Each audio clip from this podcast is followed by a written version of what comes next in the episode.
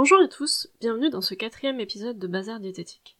Je suis Floriane et je vous propose, avec cette série de podcasts, d'alléger le poids que l'alimentation peut avoir sur notre mental.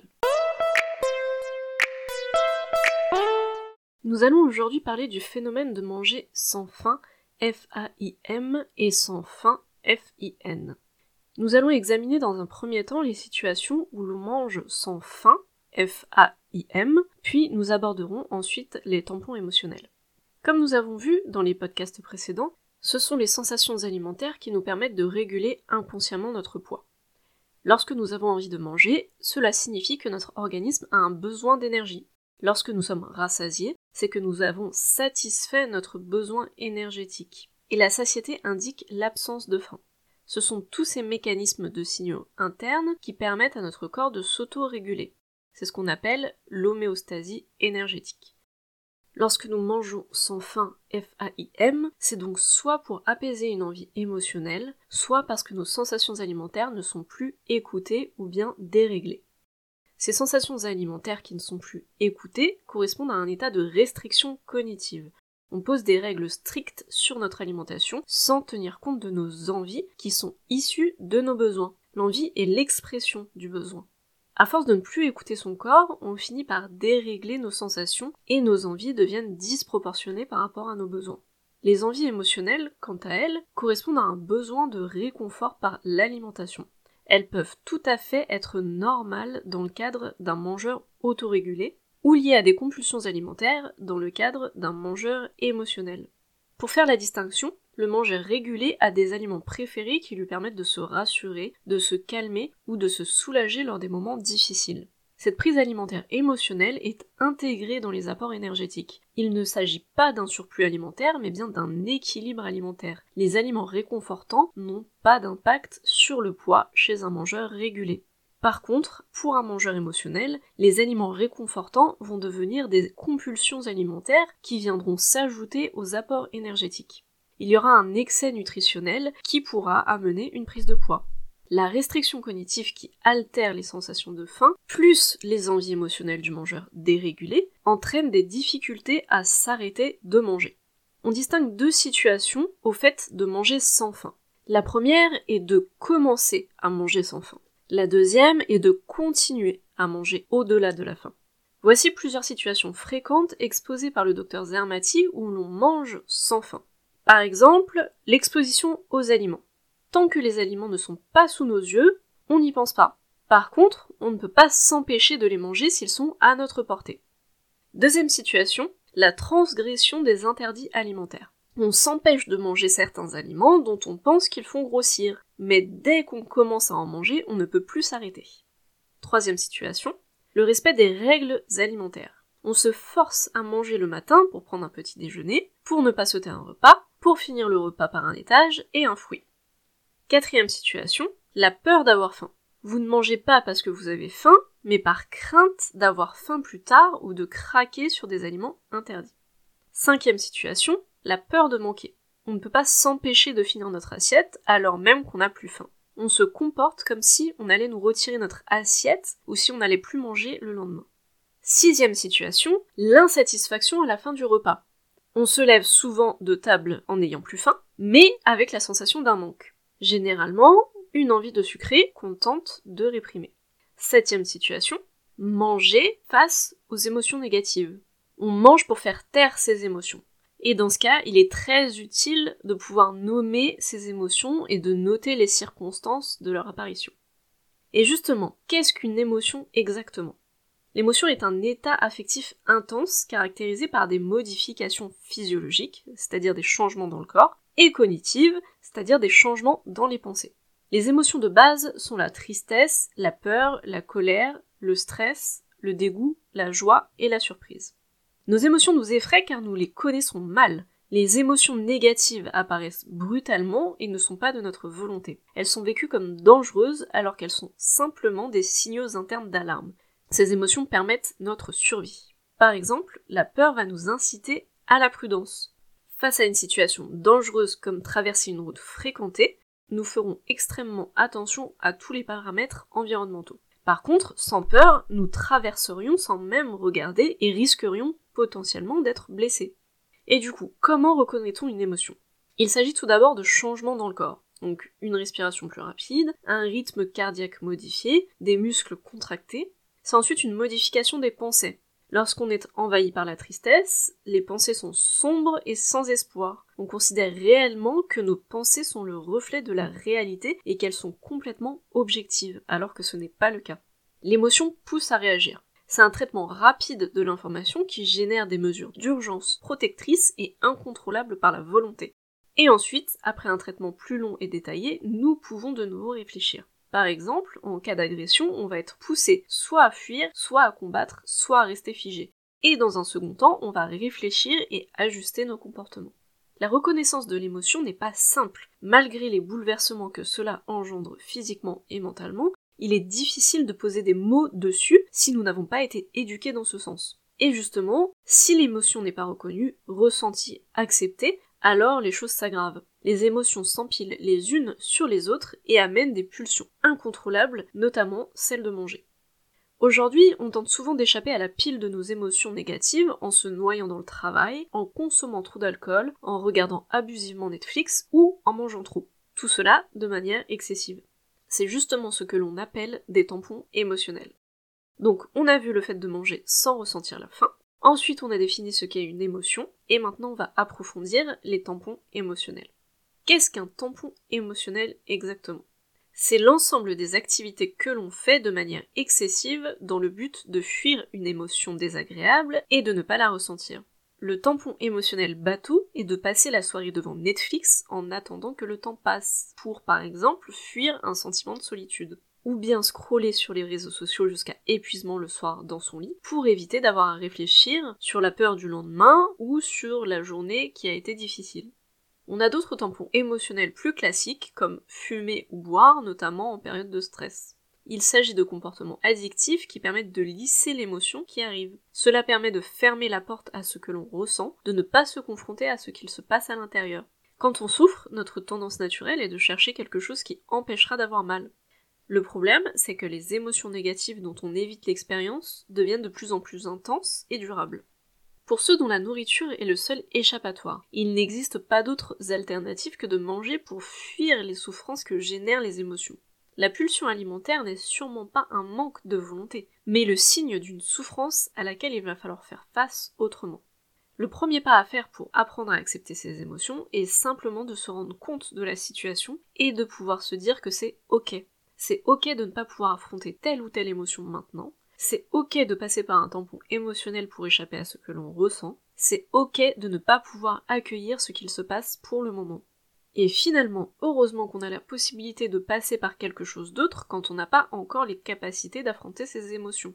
L'important est peut-être de pouvoir choisir son outil. Netflix a peut-être moins d'effets négatifs que les compulsions alimentaires, ou l'alcool, ou le tabac. Personnellement, mon tampon émotionnel a longtemps été les jeux vidéo, notamment les Sims, que j'ai commencé dès l'âge de 10 ans. Ça fait 21 ans que je joue aux Sims. Au-delà du fait que j'adore ce jeu, il m'a surtout permis de fuir la grande solitude que j'ai connue très tôt et que j'ai eu beaucoup de mal à accueillir jusqu'à mes 28 ans. Je n'avais pas encore suffisamment de ressources pour me dire que se sentir seul c'était ok et que ça ne signifiait pas pour autant que je n'étais pas aimée ou soutenue. Je pouvais passer 10 heures sur les Sims en continu, je m'anesthésiais complètement la tête pour éviter de vivre ce que je pensais être ma réalité. De toute manière, je vous ferai sûrement un podcast sur ce qui m'a marqué et m'a amené à étudier l'alimentation. Pour en revenir aux émotions, à force de leur claquer la porte au nez à chaque fois qu'elles apparaissent, elles finissent par défoncer la porte un jour ou l'autre. Et on parle dans ce cas-là d'une crise de la quarantaine, d'un burn-out, d'une crise identitaire ou toute autre forme de vase trop plein. C'est-à-dire qu'on ne s'est pas suffisamment écouté, on a tenté d'échapper à ce que notre corps nous transmettait comme signaux, et on s'est forcé à continuer là où peut-être on aurait dû s'arrêter. Pour bien comprendre l'importance des émotions, sachez que l'émotion et la raison, c'est la même chose, mais pas au même stade. Cette approche est issue du professeur Antonio Damasio, médecin, professeur de neurosciences, de psychologie, de philosophie et directeur du Brain and Creativity Institute à l'Université de Californie à Los Angeles. Les émotions ressenties par l'individu permettent à son cerveau de bien programmer ses actions dans l'avenir. C'est une approche qui est contraire à la culture classique cartésienne. Toute prise de décision est d'abord une émotion qui a été digérée, réfléchie et analysée.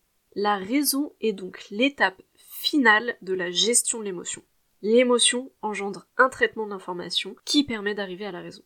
Prenons un exemple pour que ce soit plus parlant. Martine reçoit en fin de journée un mail un peu cinglant de son supérieur avec qui elle a habituellement de bonnes relations. Celui-ci ne retrouve pas un rapport important et accuse l'équipe de Martine d'avoir une mauvaise organisation du travail.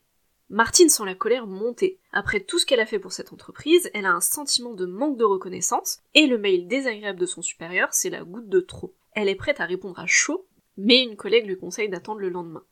Le lendemain, Martine revient sur le mail et se rend compte que la colère a fait place à la déception. Elle comprend que son chef est sous la pression de la commission vis-à-vis d'une erreur de décision. Elle aide donc son chef à remettre la main sur le rapport, tout en restant vexée de la situation. Quelques jours après, Martine reçoit un mail de remerciement de la part de son chef pour l'aide qu'il a reçue de la part de l'équipe. Martine en profite pour revenir sur ce qu'elle pense de la situation. Elle en vient à se dire qu'elle ne doit pas tout prendre pour elle, notamment au travail. Le mail désagréable était dû au stress et à une prise de peur de son chef. Elle ne cautionne pas, mais elle admet la situation. Elle décide de formaliser le processus d'archive des rapports pour ne plus se retrouver dans cette situation. Sa prise de décision finale est issue du processus d'intégration de l'émotion initiale. Martine passe de l'émotion au raisonnement, puis à la décision. L'émotion est donc le point de départ de la raison. C'est notamment pour cela qu'on se retrouve face à des compulsions quand l'émotion n'est pas accueillie. Il n'est pas possible d'arriver à la raison si l'émotion a été mise sous silence. Avec l'outil que je vous ai proposé dans les deux derniers podcasts, vous vous êtes peut-être rendu compte de vos compulsions, si vous en avez. Et à quel point il est impossible de réfléchir et de raisonner à ce moment-là. Seule l'action de compulsion compte, et le raisonnement est inaccessible. Il n'y a rien d'autre dans la tête que de manger et tant que cette compulsion n'est pas satisfaite, rien d'autre n'existe. Le phénomène est extrêmement puissant et il est difficile de prendre du recul dessus. Il est même parfois difficile de s'en rendre compte. Certaines personnes hyperphagiques ne savent pas qu'elles mangent beaucoup trop par rapport à leurs besoins. Elles n'ont pas conscience de leur état hyperphagique. Et il faut complètement déculpabiliser là-dessus. C'est un processus humain, on est tous pareils. La société hypermoderne inflige beaucoup de dégâts vis-à-vis de l'alimentation on peut aujourd'hui créer de toutes pièces des addictions alimentaires. Chaque fois que notre mental tente de prendre le contrôle sur les systèmes de régulation physiologique, notre organisme s'emballe et se rebelle. Et le comportement alimentaire devient anarchique. La nourriture finit par devenir addictive. Dans un monde où l'apparence physique domine quasiment tout le reste, où le corps parfait est censé être une norme et où pourtant personne ne se retrouve, on a de quoi se sentir sans valeur et vouloir tenter de se rapprocher de l'idéal, bien que cela abîme notre esprit et notre corps. L'objectif est véritablement de prendre conscience de tout ce qui est en jeu dans notre assiette et de redéfinir ses propres règles. Concernant les outils pour retrouver vos sensations alimentaires, la dernière fois je vous proposais d'analyser vos notes sur vos sensations lors des prises alimentaires nous allons faire le point. Si vous n'avez jamais faim avant de manger, il est possible que le repas précédent soit trop proche ou trop copieux pour laisser à la fin le temps de réapparaître. Vous avez toujours faim avant de manger. Les personnes en état de restriction calorique réelle et donc de carence énergétique peuvent effectivement se trouver dans une telle situation. Pour les autres, il est plus probable qu'il y ait une confusion entre la faim et le désir de manger vous ne différenciez pas la faim du désir de manger. Si vous n'êtes pas certain de ce que vous ressentez, il suffira de sauter un ou deux repas et d'attendre que les premiers signes de faim se manifestent. Après le repas, vous n'avez jamais l'impression d'avoir trop mangé. Là encore, les personnes en état de carence énergétique peuvent effectivement se trouver dans cette situation. Pour les autres, c'est que la sensation de rassasiement n'est pas reconnue. Vous n'êtes jamais rassasié avant d'avoir votre assiette. Vous n'avez donc aucune raison de laisser de la nourriture. C'est que la sensation de rassasiement n'est pas reconnue. Il n'existe aucune raison pour que la satiété coïncide systématiquement avec la faim de l'assiette. La faim conduit plus souvent à manger plus ou moins des portions servies. Après le repas, vous avez l'impression d'avoir trop mangé. Il est possible que vous en preniez conscience au cours du repas, mais que cela ne suffise pas à vous arrêter. Il est également possible que vous ne le réalisiez qu'une fois que le repas est terminé. C'est que vos sensations ne vous ont pas alerté à temps. Après le repas, vous vous dites que vous avez trop mangé, mais vous ne le ressentez pas. C'est caractéristique de la restriction cognitive. Les quantités à ne pas dépasser sont imposées et il y a une liste d'aliments interdits. Vous pensez donc avoir trop mangé quand vous avez transgressé vos règles. Vous avez faim, mais n'éprouvez aucune envie de manger.